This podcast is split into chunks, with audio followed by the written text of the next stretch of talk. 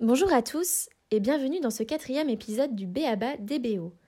Comme chaque semaine, nous allons découvrir ensemble les secrets que cachent nos musiques de films préférées. Aujourd'hui, Salomé, Alice et Gauthier vont nous parler célébrité, émotion et influence à travers la musique des films d'épouvante. Pour l'occasion, Jean-Maurice Bijard, créateur de l'absurde séance au 14A de Nantes et Grand Pont en son genre, est également venu nous toucher quelques mots. Frisson garanti. You really believe your little story is going to make a difference when there's a gun to our heads? The clock is ticking. I think my story is the only thing between you and a gun to your head. Now, shall we begin?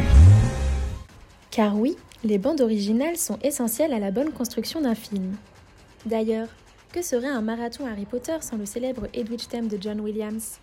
Et des aventures de 007 dénuées de la cultissime mélodie de John Barry Ennio Morricone, virtuose italien ayant œuvré pour les plus grands westerns spaghetti, estime même que la musique est le second dialogue d'un film. À tel point que certaines BO sont devenues de véritables classiques que l'on peut fredonner par cœur sans avoir nécessairement visionné le film. Combien connaissent l'air de la Panthère Rose mais n'ont pas vu l'œuvre de Blake Edwards? De même pour Indiana Jones. Bref, vous l'avez compris, les BO jouent un rôle primordial, que ce soit sur la mémorisation d'un film ou sur les émotions des spectateurs et cette règle s'applique aussi aux films d'épouvante. Les films d'horreur, avouons-le, nous en sommes tous friands. Que ce soit du gore, du slasher ou du thriller, ces films nous fascinent tellement qu'il en sort une quarantaine chaque année. Pour percer les mystères de ce genre cinématographique, je vous propose de faire le point sur ces bandes son cultes qui ont participé à terroriser des générations tout entières. Et quoi de mieux pour comprendre leur force de frappe que de commencer par la présentation d'un grand monsieur, icône de la musique de films d'horreur, mais pas que. La comtesse des portraits.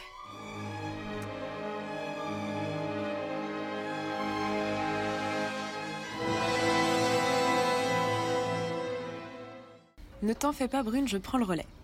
Enchantée, Salomé, comtesse du portrait. Ma mission est simple mettre en lumière les compositeurs et compositrices qui se cachent derrière vos films préférés. Et comment mieux démarrer qu'avec le portrait d'un des plus grands compositeurs américains du cinéma, un spécialiste de l'horreur Vertigo, Psychose, La mort aux trousses, c'était lui. Hitchcock? Eh bien non. Herman, Bernard Herman. Déjà tout jeune, celui qu'on surnommera Benny est réputé pour son tempérament. À 8 ans, il casse son violon sur la tête d'un professeur qui lui reprochait de jouer de façon trop obscure. Mais Benny, c'est ce qu'il aime, l'obscur, c'est ce qu'il aime. L'inattendu. Ses collègues le décrivent comme un personnage complexe, aux humeurs changeantes, parfois associable et méprisant.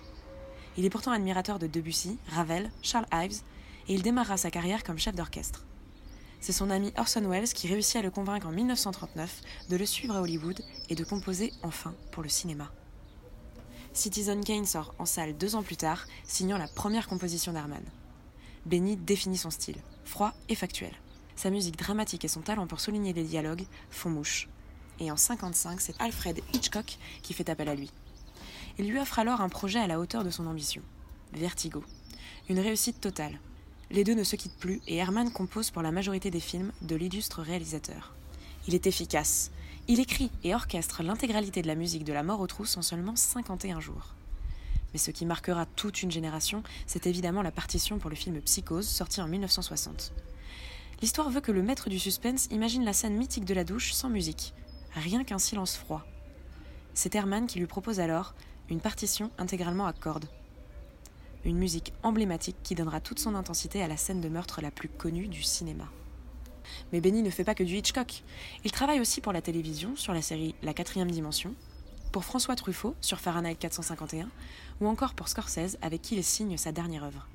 En effet, en 1975, Herman décède la veille de Noël, quelques heures seulement après avoir terminé la BO de Taxi Driver. À sa mort, c'est plus de 50 compositions de films qu'il laisse derrière lui, un héritage immense qui a influencé la musique populaire d'hier et d'aujourd'hui.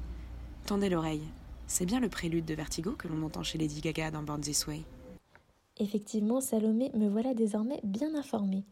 Mais Bernard Herrmann n'est sûrement pas le seul nom à retenir dans l'histoire des BO de films d'horreur.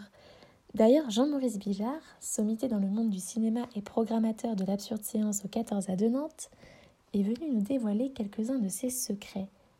Tout d'abord, pouvez-vous nous parler de votre relation avec le cinéma d'horreur et d'épouvante? Le cinéma d'horreur qui m'a toujours euh, intéressé.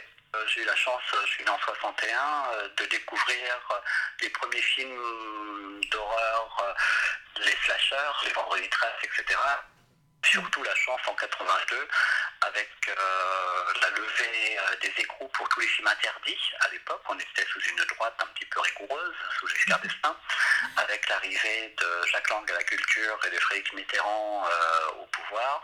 Eh ben, écoutez, des films comme, même si ça peut paraître invraisemblable aujourd'hui, Cannibal Holocaust, Zombie, Mad Max et tout un tas de choses ont pu voir euh, une sortie en salle pour commencer et puis être trouvable après en VHS. Donc là, ça a été euh, la découverte. Donc pour vous, quel rôle joue la musique au cinéma d'horreur? Elle joue un rôle primordial puisqu'elle est censée annoncer euh, un événement. Quand quelque chose est supposé se passer, quelque chose, quand il y a une tension, ça peut être une porte qui va s'ouvrir, qu'il y a une inquiétude. quand un meurtre va être commis, et si vous deviez en citer une Comme ça, ce serait peut-être justement John Carpenter. John Carpenter qui a une musique euh, très identifiable à base de synthé. Quand on voit la musique euh, qui, à mon sens, est euh, juste un chef-d'œuvre totalement impérissable de La Nuit des Masques Halloween en 78. et c'est vrai que la musique dans les films d'horreur est souvent à force de violon, de petits pianos euh, inquiétants, de choses, euh, de notes euh, qui peuvent à elles seules vous faire dresser les cheveux sur la tête, hein, si c'est bien fait. À une époque où des films étaient réalisés avec brio, je pense à des films comme Le Cercle Infernal avec Mia Farrow, ou le film de Peter Medak en 80, L'Enfant du Diable, ou L'Exorciste en 74, des choses comme ça. Là, je trouve on a euh, véritablement des chefs-d'œuvre et au niveau de la musique, euh, des, musiques qui ont marqué de façon euh, indélébile pour des dizaines d'années, des siècles peut-être à venir, le genre. Vous citez beaucoup de classiques du genre, mais que pensez-vous des films d'horreur plus contemporains? Dans le cinéma actuel, je pense que la musique, comme le reste, est bien peu inspirée. J'ai le sentiment les réalisateurs, producteurs et peut-être même le public, pour commencer, est-ce que c'est à cause du public tout ça, euh, se contentent de ce qu'on leur euh, propose? Il y a des films aujourd'hui qui m'agacent beaucoup quand on voit la nouvelle vague du cinéma fantastique, quand on voit des films comme Lighthouse, The Witch, ou euh, des Get Out, ou des Conjuring, Insidious, et je ne sais pas encore, je ne parle même pas de label ni rien, qui sont juste des produits commerciaux pour faire du fric et qui, à mon avis, euh, n'ont ni âme, ni... Il euh, n'y a rien. Au niveau du nombre d'entrées que réalisent ces films-là, on pourrait imaginer que finalement euh, ça marche. Maintenant, pour moi, sur moi, ça ne prend pas. Je ne peux pas. Les jumpscares ne me font pas peur, ne me font pas sursauter. Mm. les scènes qu'on peut voir dans ce genre de film ne m'impressionnent d'aucune manière. Ça fait longtemps que j'ai pas eu peur au cinéma. Merci beaucoup pour toutes ces informations. Pour terminer, avez-vous quelques films à nous recommander? Euh, je conseillerais par exemple aux gens de voir, de découvrir, euh, par exemple les classiques euh, que j'ai énumérés, si certains n'ont pas encore vu Cannibal Holocaust ou n'importe quel Suspiria par exemple ou Zombie. Et puis peut-être dans les films récents, si vous avez envie de voir quelque chose qui, qui défouraille un minimum et puis qui, qui remue, qui, a au moins le mérite euh, d'apporter autre chose dans le genre. C'est vrai que personnellement, j'avais été assez, assez étonné et agréablement surpris de voir euh, The Game Centipede, par exemple. Qui est pour moi une bonne, une bonne surprise. Et c'est vrai qu'à côté de ça, euh, bah, si les gens ont envie, alors ça c'est une idée hein, comme une autre, peut-être de voir l'étendue de ce qu'on fait et pourquoi pas s'inspirer à des fins plus ou moins illicites, eh bien, vous pouvez toujours aller voir sur les archives, parce qu'on a fait des choses bien, de l'absurde séance, que vous trouverez sur www.absurdeséance.fr. On a couché les quelques 880 films passés à ce jour, avec pour chacun d'entre eux une affiche, une fiche euh, qui nous renvoie sur EMDB et la bande-annonce. Et ça peut donner une idée, surtout en cette période de confinement, pourquoi pas, eh ben, de découvrir, euh, de louer, je ne sais pas qui louera grand nombre de ces films-là, mais bon, de voir d'une manière ou d'une autre, disons, euh, des choses dont vous n'avez peut-être pas entendu parler ou que vous rêviez de voir euh, sans le savoir, en ce qu'il y a de quoi faire. C'était Jean-Maurice Bijard qui, on le rappelle, est toujours à l'initiative de l'Absurde Séance, dont les prochains événements attendront malheureusement la fin du confinement. Toutes les infos sur le site et la page Facebook de l'Absurde Séance ainsi que sur le site du 14A. Et maintenant, abordons la question des émotions au travers des musiques de films. Les bandes originales participent à créer la sensation de peur, oui, mais à quel point? Une question? Salut tout le monde Aujourd'hui, ma question est de savoir si toute l'horreur et toute l'épouvante d'un film reposent sur sa musique. Autrement dit, si tu enlèves le son d'un film d'horreur, as-tu encore peur? Pour vous, j'ai testé, et j'ai consacré ma soirée d'hier à cette expérience. Regarder un film d'épouvante sans le son. Bon, je vous avoue aussi que ça me permettait d'échapper à Top Chef et à la vue de mon copain émerveillé devant des chips en épluchure de légumes. Autre parenthèse, si vous voulez faire cette expérience chez vous, un conseil, n'oubliez pas les sous-titres. Sinon, euh, vous n'allez rien comprendre. Je m'installe donc devant Psychose, et à la fin des 169 minutes, en n'ayant cligné que quatre fois des yeux précisément, je ressors traumatisée. D'un côté, je ne suis pas la meilleure candidate pour cette expérience, je l'avoue. Disons que je suis aussi courageuse qu'un chat. Oui, j'ai peur quand j'éternue. Je décide alors de me tourner vers les personnes compétentes et autres études menées sur le sujet. De toute façon, je ne peux toujours pas fermer les yeux sans faire une crise d'angoisse. Il me faut une occupation pour rester éveillée toute la nuit. C'est alors que je tombe sur un article du site IndieWire, critiquant la tendance des films d'horreur récents à tout miser sur le son, à défaut d'une bonne narrative visuelle. Autrefois, on se couvre les yeux. Maintenant, il vaut mieux se boucher les oreilles. Tu peux facilement te rendre compte de cette tendance quand tu compares des remakes de films d'horreur avec leurs ancêtres. Cette info conforte un peu ma fierté. Psychose datant de 1960, c'est plutôt normal d'avoir eu peur, même sans le son. On ne se moquera pas de toi alors. Donc si j'ai bien compris, un bon film d'épouvante n'a pas besoin d'une grosse musique effrayante pour fonctionner. Après, c'est quand même dommage de regarder un film d'horreur sans le son, puisque c'est lui qui participe à construire cette ambiance angoissante. D'ailleurs, tu voulais aussi nous expliquer ce qui nous paralyse autant dans les BO des films d'horreur, non?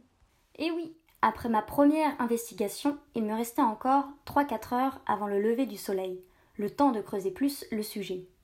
Je trouve alors une interview de Michel Debussy, compositrice de musique pour films d'horreur, à ne pas confondre avec son grand-père Claude, qui était plus branché classique. Debussy, donc, nous explique que notre peur provient des notes aiguës, comme celles produites par des violons. Autre technique, pour une bonne musique effrayante, créer des sonalités similaires à des sons qui nous interpelleraient dans la vraie vie. Le cri d'un bébé, des bruits de pas qui viennent derrière nous. De quoi activer les parties de notre cerveau qui servent à nous protéger. À ce moment du film, généralement, c'est l'acte envie de crier au personnage mais casse-toi loin d'ici Outre la musique forte, aiguë et dérangeante, des chants plus calmes fonctionnent très bien aussi, combinés à un fou furieux poursuivant sa femme et son gosse pour les trucider, par exemple. Chant qui a fait ses preuves, car plus de 100 films d'horreur utilisent ce même motif musical. Écoutez. Ce